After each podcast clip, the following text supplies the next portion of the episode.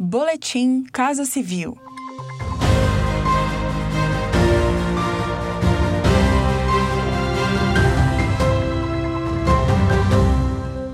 Acompanhe as principais ações do governo federal nesta quinta-feira, 7 de janeiro o governo federal editou a medida provisória que trata do combate à Covid-19 e flexibilizou normas para acelerar o processo de vacinação da população brasileira.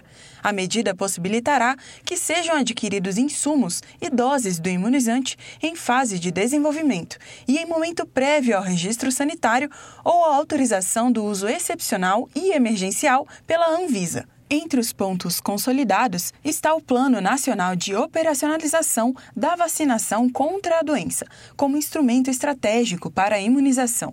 O governo federal assegurou 354 milhões de doses de vacina para 2021, como explica o ministro da Saúde, Eduardo Pazuello.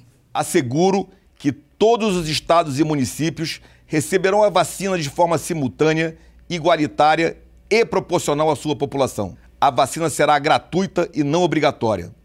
Brasil imunizado, somos uma só nação.